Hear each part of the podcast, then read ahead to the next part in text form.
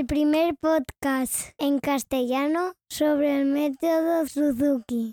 Hola a todos y bienvenidos a un nuevo capítulo. Hoy hablaremos sobre el que sería, desde mi punto de vista, el kit de supervivencia básico para un papá o una mamá Suzuki. Comenzamos.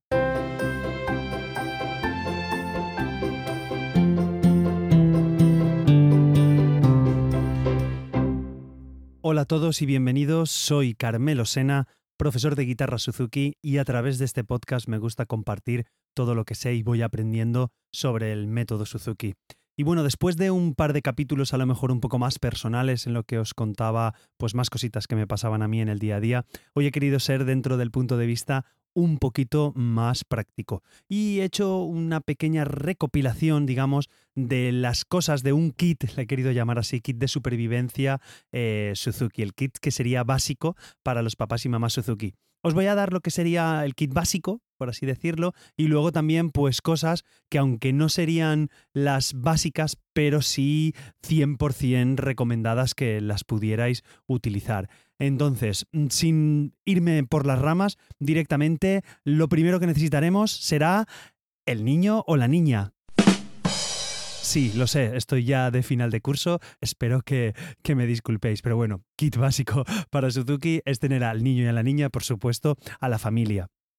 Lo primero que tendría para enumerar, eh, desde mi punto de vista, sería el CD de Suzuki o, en la actualidad, pues el, las canciones del método que estemos utilizando. E incluso lo pongo antes que el, instrumento, ¿vale? Porque desde el punto de vista es básico para aprender el lenguaje de la música. Antes que, si cabe, tocar el instrumento, tenemos que escuchar, y no me cansaré de decirlo en el podcast, tenemos que escuchar la música y ir entrando en la dinámica de la escucha, de comprenderlas, de tener las canciones de fondo y que comiencen a hablar entre comillas, hablar con, con el instrumento, con, con, el CD. El punto básico, uno, sería el CD y después, por supuesto, el instrumento. Todos tenemos que tener un instrumento para poder tocar. Pero ya os digo, eh, sería hasta el segundo sería el instrumento. Desde mi punto de vista, lo primero es la escucha siempre, siempre. Luego, uno de los siguientes puntos, creo que sería imprescindible tener una libreta y un lápiz. Eh, ¿Vale? Pongamos entre comillas, sustituible por un teléfono móvil en el caso de hacer apuntes. Pero creo que también la inmediatez la, parte inmediata que te da el tener una libreta y mirar que yo soy súper tecnológico, por eso hacemos aquí los podcasts y bueno, me encanta la tecnología. Eh, creo que el hecho de tener la libreta y el lápiz es más inmediato si cabe, porque cuando estamos en clase, a la hora de apuntar del profesor o de la profesora, a la hora de juegos que hayamos visto en la clase de grupo, creo que es mucho más rápido y mucho más bonito también el tener una libreta en la cual podemos apuntar eh, pues las actividades que le ha gustado a nuestro hijo, que le ha gustado a nuestra hija, el punto técnico que nos ha dicho el profesor que tengamos que estudiar. Entonces en una libreta lo tenemos todo más a la vista sí que es verdad que el blog de notas de cualquier teléfono, pues lo llevamos siempre encima y podemos revisarlo. Pero de verdad, a la hora de, por ejemplo, bueno, yo siempre le recomiendo a, las familias que vienen con, con, libretas, que intento que sean las máximas posibles, pues que por una parte tengamos, digamos, un diario del día. Un diario de, oye, pues, pues tal día hemos hecho tal cosa, tal otro día, el 22 del 11, lo que, lo que sea, hemos hecho tal actividad, hemos, hemos tocado estas canciones en clase, que lleven un pequeño diario de lo que hacemos en clase. Y a la otra parte de la libreta, eh, digamos por, al revés, eh, vayamos poniendo lo que son las canciones. Entonces, eh, siempre en una canción, cuando podemos hacer alguna revisión o podemos hacer alguna cosa de alguna canción, pues que en la de clase vamos a repasar tal canción, pues puede ser que haya algún puntito, alguna zona, algún bajo en mi caso de la guitarra o alguna, no sé, algún movimiento de arco, depende cada uno de su instrumento, pues hay alguna pequeña cosita que le podamos decir al papá o a la mamá, esa cosa debemos apuntarla en la canción. Entonces tenemos como un pequeño almanaque, que me gusta a mí decirlo, de la canción como está hecha, con, con, su punto técnico, con cómo lo hemos estudiado, con recomendaciones para el estudio y cada vez que el profesor nos diga una cosa, pues de recomendación de interpretar, de fuerte, de piano, de hacerlo de esta manera, de esta otra, pues lo tenemos en esa canción, lo tenemos en esa parte de la libreta, así como dos partes, una tipo diario y otra tipo consulta para ver en la canción que estamos haciendo, ¿vale? Entonces se puede llevar también en el móvil, pero creo que, que en, una libreta es mucho más cómodo y, rápido de hacer en clase. Tenemos eso, tenemos el CD, tenemos el instrumento, tenemos la libreta y lápiz y boli. Y otra cosa que para mí es eh, imprescindible en el kit de supervivencia sería el lugar de estudio, ¿vale? El lugar de estudio para mí es una de las cosas fundamentales y a mí, ya hablando como papá Suzuki, eh, hace que estudiemos más en casa, que podemos practicar más en casa. El hecho de tener que sacar el instrumento de un sitio, tener que irnos a otro, sacarlo de la funda, eh, es un impedimento que aunque a veces parezca una tontería, es imprescindible tener un sitio donde siempre estudiemos, donde por lo menos tengamos el instrumento accesible. Otra cosa es que para evitar la rutina, para evitar eh, cosas pues que vayamos un día al cuarto de baño a tocar, vayamos a la cocina, le hagamos a un concierto eh, a la mami en el váter, como alguna vez nos ha sucedido a nosotros, que vayamos a la, terracita de casa, al, al, balcón de casa a tocar, ¿vale? Entonces eso es poquito darle la dinámica, pero el hecho de tener un sitio donde sea el lugar musical, creo que es también parte básica del kit de supervivencia Suzuki. Eh, más cosas que, que, tienen este kit, ¿vale? Desde mi punto de vista sería una hoja de repaso, una hoja donde estén las canciones donde vayamos a repasar. Si me estáis escuchando, papás o mamás, que habéis comenzado en el método, eh, prácticamente ahora estamos con las variaciones y tenemos que sacar ese ritmo, ¿vale? Para vosotros vendría el que sería el siguiente parte de, del kit de supervivencia, que es un juego de repetición. Pero bueno, una hoja de repaso es parte básica de este kit que nos hemos inventado. Entonces, tener una hoja puesta en la pared, puesta en la funda del instrumento, puesta encima del piano, dependiendo de vuestro instrumento, ¿vale? Eh, esa hoja es fundamental para ir apuntando las canciones que vamos haciendo de repaso. Y la siguiente sería un pequeño juego de repetición. Eh, un juego de repetición que puede ser eh, que lo marquemos en una hoja, ¿vale? Marcamos las repeticiones que hacemos. Un juego de repetición que puede ser un abaco, un abaco en el que tengáis que ir pasando las fichitas, que cada vez pase uno. Yo utilizo en clase un, un pequeño cocodrilo que es el cocodrilo sacamuelas. Lo que pasa es que actualmente lo han hecho diferente y no es cocodrilo sacamuelas, sino que es un cocodrilo que le metemos los dientes, entonces apretamos los dientes. ¿Qué pasa? Que a los chiquillos les encanta repetir, porque hacen una cosa y le, y le apretan un diente, hacen otra cosa o la petan un diente, vuelven a hacer otra cosa, entonces podemos hacer 15 o 20 repeticiones de lo mismo simplemente por el hecho de apretar el diente hasta que les muerde la mano y demás. Hay otros juegos, por ejemplo, un alumno mío también tiene un juego que es un, un súper chulo, que es un tiburón, que le vas cogiendo cosas de la boca y en cierto momento el tiburón despierta y lanza para comerte la mano y es divertido. Entonces, cualquier juego de estos que sea de repetición también es parte de nuestro kit básico de, de Suzuki.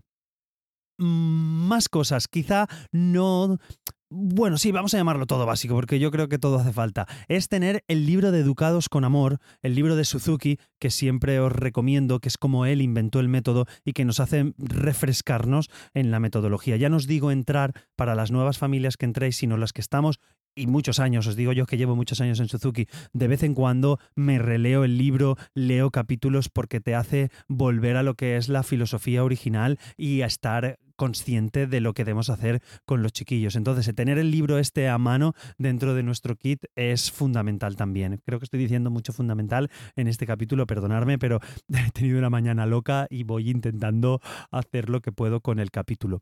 Otra parte del kit de supervivencia no tan física, ¿vale? Digamos, entre comillas, eh, podría ser, eh, bueno, podría ser no, es pues el silencio y la tranquilidad. Siempre que vayamos a tocar el instrumento con nuestros peques, tenemos que intentar tener silencio y tranquilidad. No podemos ir, vamos, correr, vamos, coges aquel instrumento, vamos a tocar lo que nos ha dicho. No, no, no, no, no, no. Tenemos que tener un apartado de silencio, estar tranquilos, abrir con ellos el instrumento, mordernos la lengua para que abran ellos y lo saquen y se monten la isla. Bueno, en mi caso, la isla es, es el el la pequeño trocito de goma eva que ponemos en el suelo, pues en casa yo siempre recomiendo tener una zona, tanto para guitarristas como violinistas y chelistas, pues la zona donde os sentáis y ponéis los pies, bueno, yo le llamo isla, ¿vale? Entonces esa pequeña cartulina o esa pequeña goma eva, ellos, eso se lo tienen que montar ellos. Entonces, con toda la tranquilidad del mundo, porque a veces lo hacen a posta, intentan montárselo súper lento para que se lo montes tú, entonces armaros de paciencia y tranquilidad. Y si ese día solo montamos el rincón del músico, pues oye, eh, eso hemos hecho pero lo han hecho ellos, lo han conseguido hacer ellos. Entonces, este silencio y tranquilidad va ligado a lo que os voy a decir también, que es la paciencia y la calma. Estas cuatro cosas yo creo que, que son fundamentales de nuevo para este kit de supervivencia. Tener esa paciencia para estar con nuestros peques, tener esa calma, porque muchas veces nos quieren sacar de, la, de esa calma ellos mismos. Entonces, eh, creo que es bueno hacerlo, tenerlo para, para, para, con nuestros peques, ¿vale? Creo que me habéis entendido. Y esa motivación, que para eso mm, tenemos este podcast, otra cosa del kit básico podía ser este podcast, no, es, es broma, ¿vale? Creo que es bueno y que os va ayudando este podcast a todos, pero tampoco sería básico del kit de supervivencia Suzuki. Creo que eso eh, hasta aquí mm, tendríamos la parte básica. A ver, recapitulo, que sería el niño y la niña, lo tengo apuntado, ¿eh? lo podréis ver en las notas del programa, que lo, lo voy a dejar ahí apuntado. El CD de Suzuki, el instrumento, la libreta y el lápiz o el, o el bolígrafo, un lugar de estudio, el smartphone o el teléfono móvil eh, para en sustitución digamos a la libreta y también muchas veces pues para grabar al profesor para grabar al propio peque para grabarlos en casa que os lo he dicho alguna vez de para, para tener esa grabación de mira cómo hemos empezado la canción y cómo la tocamos tres meses después vamos a verla os grabáis y comparamos y eso les suele motivar vale la bueno estaba recapitulando. La hoja de repaso el juego de repetición el libro de educados con amor y silencio tranquilidad paciencia y calma. Eso serían las partes básicas. Una extra que me gustaría a mí añadir, y estoy viendo que sobre todo con los más mayores empieza a funcionar, sería el poder tener un pequeño libro de historia de la música o un pequeño libro de historia de vuestro instrumento. O en su defecto, pues tenemos al todopoderoso Internet, ¿vale? Donde poder buscar pues referencias del autor a, de la canción que estáis interpretando, referencias de la propia canción, buscar también pues eh, historia de vuestro instrumento. Muchas veces resulta muy interesante pues ver de dónde ha evolucionado, cómo ha venido, o algunos instrumentos tienen más historia que otros, eh, pues conocerlo, simplemente conocer vuestro instrumento, ver de dónde viene y esas pequeñas curiosidades pues son las que nos quedan en la cabeza, los que puede ser que que en el futuro nos puedan servir, aunque sea, bueno, pues para ganar un quesito en el trivial, pero son esas cosas que, que nos van llenando la vida de, anécdotas. Entonces, creo que, que, tener un buen libro de historia de la música general, tampoco nos vamos a poner ahí súper específicos, pero tener un buen libro de estos creo que puede estar muy chulo. Y esto para mí sería el kit básico, que no me quiero ir y extender tampoco mucho más en el, en el capítulo. Os dejo todos los puntos también en las notas del programa y en la web.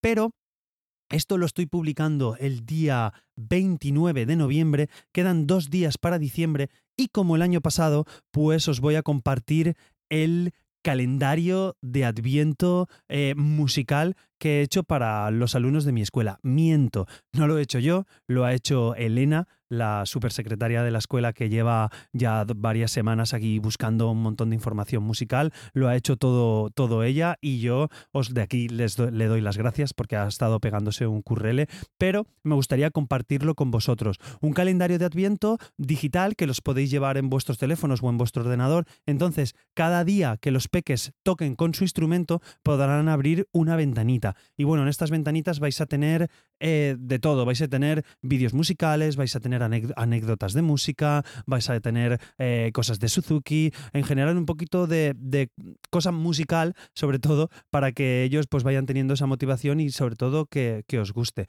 Os lo dejo todo en las notas del programa. Si no sabéis qué es un calendario de Adviento, os remito al que sería, creo que es el capítulo 26. De todas maneras, os lo voy a dejar todo apuntado en, en las notas y en la web. ¿Vale? En el capítulo del año pasado, de estas fechas, donde os presenté el calendario de Adviento, os cuento la historia del calendario de Adviento y además tenéis los del año pasado. Este año es un nuevo calendario, entonces aquellos que hicisteis podéis volverlo a hacer, pero tendréis novedades, ¿vale? Os lo dejo todo en las notas del programa. Y nada más, creo que no me dejo nada en el tintero. Simplemente deciros que me encantaría pues escucharos si me he dejado algo del kit de supervivencia básico de, Suzuki. Si decís, oye Carmelo, pues yo fundamentalmente estudio con un, peluche que es el que le hacemos los conciertos. Pues mira, es una cosa que a lo mejor no he dicho y os, para vosotros es fundamental en vuestro kit. Entonces espero vuestros comentarios en carmelosena.com barra mundo Suzuki,